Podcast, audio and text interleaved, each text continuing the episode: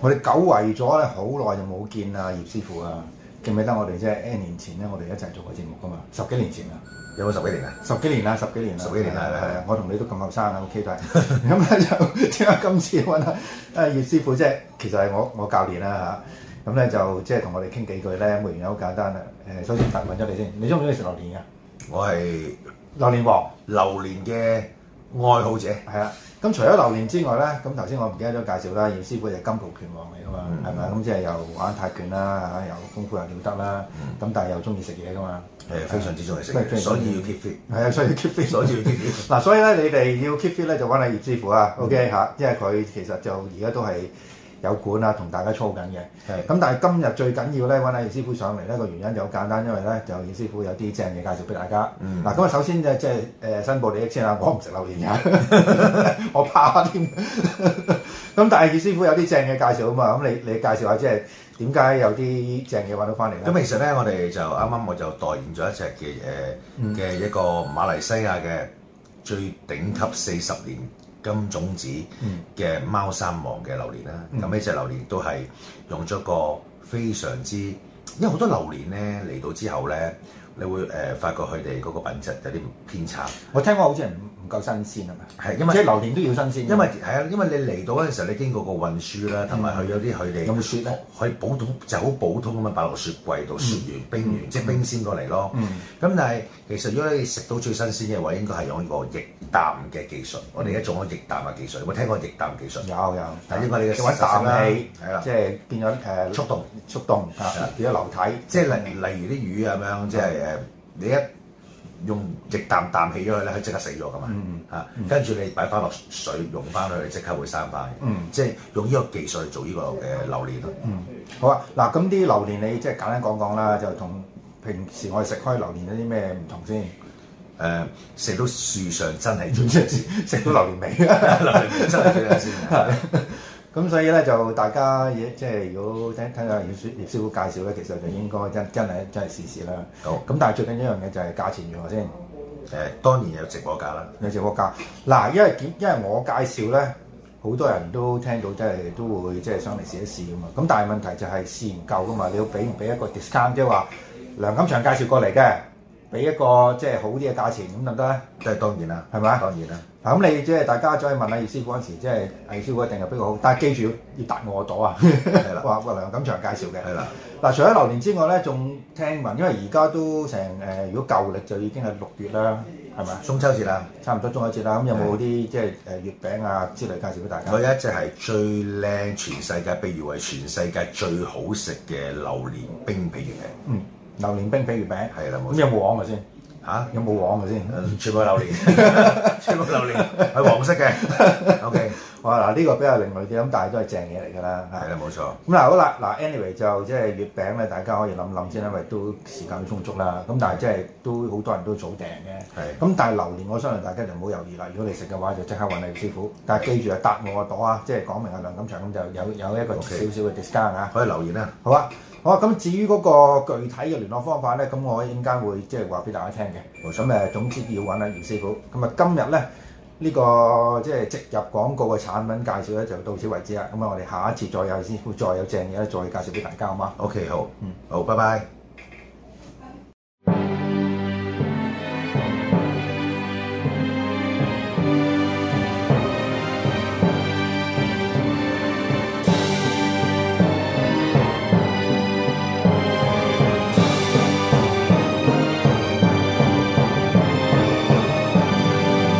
古今重要戰役一百回，主持梁錦祥、鐵男。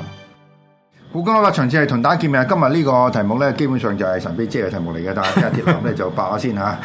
咪誒，你你首先簡單講講嗰個誒主題咩先？ 個主題啊個主題其實我係想講咩咧？係講啊，即係有一個啊、即係又係嗰啲皇親國戚啦，就即係為咗保命咧，就即係就做啲叛變。而個叛變過程之中點解成功咧？裏面又有啲陰兵出現咗。陰兵即係鬼兵嚟㗎，係即係鬼啊兵係啦，有啲鬼兵出現咗係咁啊咁啊，聽落去幾神怪下嘅。咁同埋咧，佢點解會叛變咧？又關乎到當時嗰個皇帝又好，又係好好好聽嘅，好淫亂。好淫亂又好荒蕩啊！但係咧就呢個淫亂喺嗰個時間嚟講咧，都係好普遍嘅啫。啊好普遍嘅咩係啊，係啊，南北朝嘅時候都好普遍嘅啊，即係好極端咯嚇。嗱咁首先要講講就誒南北朝嗰個大家讀中史我哋讀過啦，但係通常都係大家。誒、都係誒讀咗就算㗎啦，唔甚多嗯考添至㗎甚至係唔明啊，係啊唔明啊嘅唔明唔明嘅原因即係實在太亂晒大龍啊嘛 係啊係 啊，實在太亂。誒，我諗同呢個民國初期嗰個軍閥混戰都差唔多㗎啦。我哦差唔多，差唔多。係啊，嗱咁誒，但係呢個皇帝本身咧就係叫誒係劉宋啦，劉氏，即係個皇帝本身姓劉嘅，係就食喺宋。咁但係宋咧就唔係講緊喺誒唐宋唐宋嗰個宋啊。係嗱，即係中國歷代嘅皇朝咧，除咗個別有一幾個啦，例如係誒明朝啦、元朝啦，其實基本上都係以地方名作為一個誒誒嗰個呃朝代嘅名嚟嘅，係嚇。誒、譬如漢啦、嚇、唐啦，基本上就係嗰、個嗰個皇帝佢本身喺邊度發跡，佢就攞咗個地方名作為一個誒佢、個、個朝代嘅名嚟嘅。係咁宋呢個亦都即係不不例外啦。咁換言之咧，就係其實佢就應該喺誒、呃今日嘅大概係誒中原嘅河南河南咪先個河南位置。嗱，你你睇到呢幅圖都係噶啦，就南北朝嘅意思就係話咧，誒、中國嗰陣時候咧，其實就分咗好多個唔同嘅誒呃呢個政權，應該係講唔好冇話國國家啊，因為嗰個概念都唔同，有好幾個唔同嘅政權。咁大致上咧就分南同北嘅。係 即係隔咗條一條河咧，咁基本上基本上大家過唔到去咧，咁啊你又話我係我係話我係皇帝，你又話你係皇帝啦咁樣。於是乎咧，即係誒嗰個誒誒誒朝代本身呢個名咧，就誒、呃又魏啦，又宋啦，又齊啦，咁基本上就重複翻以前嘅嘅名嚟嘅，就係係以前喺邊個地方，咁佢叫翻呢個名啦嚇。咁但係奈何咧就又又南北啦咁樣，咁係搞到咧就就亂晒大好亂啦好亂好亂 Q 亂啦。咁第二樣嘢咧就係、誒、有五胡亂華啦，係就係、誒、當其時有好多即係北方嘅誒、民族民族咧就誒、佔據咗中原，係咁原本嗰度嘅民族咧，特別係啲好有錢嗰啲咧，佢就即係走咗，走佬走着着草落嚟南方。係咁南方就唔係去到話，即係一定好似我哋而家講話去到呢個香港咁遠嘅，因為逢親即係佢哋講嘅南方咧，就一即係最低限度都係長江以南嘅啦。哦嚇咁、如果再即再褪上上啲就黃河以南，係係咪嗰啲叫叫南方？咁但係對於我哋嚟講嘅南方嘅意思就係喺香港以南啦， 就上咗羅湖橋就北方噶啦。係係啦所以大家去理解呢樣嘢嘅時候咧，就唔好用我哋嗰個本位去去思，即係睇，最緊要睇幅地圖。係咁你而家睇幅地圖後邊嗰幅地圖咧，即係鐵樓後邊嗰幅地圖咧，其實就睇到就係好簡單啫，即係宋呢個地方咧，就大概我哋今日嘅呢個誒、呃南京啦，首個首都係南京葉，即係即係實際係南京嗰度啦嚇。咁就長安度已經差唔多都唔係佢嗰個，即係已經係邊界嚟嘅啦嚇。長安即係今日嘅西安係係嘛？咁啊佢誒即係管轄地方有有呢、個誒、呃四川嘅係嚇。咁誒、呃、單憑咁，其實我哋唔好太理解嗰、個即係誒、呃朝代嗰個變更係點樣。但係咧，如果我哋睇翻南北朝嘅歷史咧，就係、佢每一個政權其實嗰個時間都好短嘅，係講緊係幾廿年嘅。係嚇，咁點解咁短咧？個原因好簡單，就因為咧，佢上咗台之後，第一樣嘢即係佢管轄嘅地方已經好細㗎啦，係人口唔係太多。咁一打嚟打去，如果一企唔穩咧，基本上就俾人又俾人打即係係咁但係第二樣嘢係咩咧？就係、自己有對冧佢，因為咧嗰、個情況都同羅馬帝國後末中末中後期即係都類似嘅，就係話咧佢譬如 話誒、呃我係喺嗰個武力之下，我係誒、呃推翻咗舊嗰個原有嘅政權。咁但係誒、呃去即係令到我上台嗰班人，咁我亦都要靠佢啊嘛。係咁但係嗰班諗諗下，喂，咁我懟冧佢，我自己上台，啱啊！ 係咪啊？咁所以我哋以前都討論過呢個問題嘅，就係、喺中國其實好多個皇朝佢都係以武力嘅起家噶嘛。係咁如果我哋譬如話誒、呃要維持嗰、個要傳，即係將呢個家族誒、呃去傳落去嘅時候咧，咁我哋要防止一樣嘢就係啲啊武將弄權啦。係啊！嚇。咁但係佢即係令到武裝弄權有一個好尷尬嘅問題，就係、如果你唔俾權佢，你唔俾兵佢，咁跟住我點守護嗰個國土咧？係啊，但係如果你即係佢俾權佢嘅話，跟住佢就懟冧你 喎。所以長期長期中國嗰個朝代嘅更替都係喺呢個問題上面要即係個矛盾嚟嘅。呢、個呢、個而家呢度糾纏嘅。咁咪問題就係、 到咗而家呢個問題有冇解決到咧？咁樣 咁其實都冇解決到。就算喺毛澤東死咗之後，其實一個好大嘅疑問就係話邊個揸嗰個軍區嘅權咧？係邊個個軍區擁護其實佢就可以即係成為嗰、個誒、呃、掌權嘅人啦。咁鄧小平本身係一個即係因為佢二野出身噶嘛， 所以佢起碼一樣嘢，佢同軍隊嗰個接觸係好，即係嗰個喺好軍隊頻繁啊都。個軍隊入邊嗰個個根好深啊，係啊，咁 啲人即係軍隊會唔會聽江青同埋黃文啊、張津橋呢啲葉問遠啲人講係唔會噶嘛？係啊因為你冇帶過，你都冇帶過兵，你又冇立立過呢啲嘅軍工軍工，咁點解我要聽你講嘅係咪？我點係啊點解要聽你點咧？咁稍為能夠改變到呢個情況咧，就喺台灣嚇、啊因為咧喺以前咧，誒、國民黨本身咧其實都係誒好靠一個系統啦，就係、黃埔軍校系統。係咁但係去咗台灣之後，基本上過咗幾十年之後，呢、個即係咁嘅問，即係呢啲軍軍即係誒呃軍誒軍方嘅勢力嘅割據問題咧，已經開始慢慢解決，就變咗喺呢個民進民進黨執政之後，就解決咗問題，就係嗰、個即係軍隊國家化咯。係啊，咁但係喺即係南北朝嘅時候咧，呢、個問題係好嚴重嘅。基本上點解啲朝代咁更迭咁轉咧？就係、個皇帝咧，皇帝做做下，如果佢一一唔 fit 咧，咁就下邊啲優就就就喐你啊就就喐你㗎咁樣咁樣。 咁其中亦都有一個咧，就即係本來都係一個好有誒、呃即係武功亦即係嗰、個、呃、武功亦都即係嗰、個、嗰個軍隊亦都好強嘅，但係咧就搞搞下就黐咗線，有啲咧就係咩咧？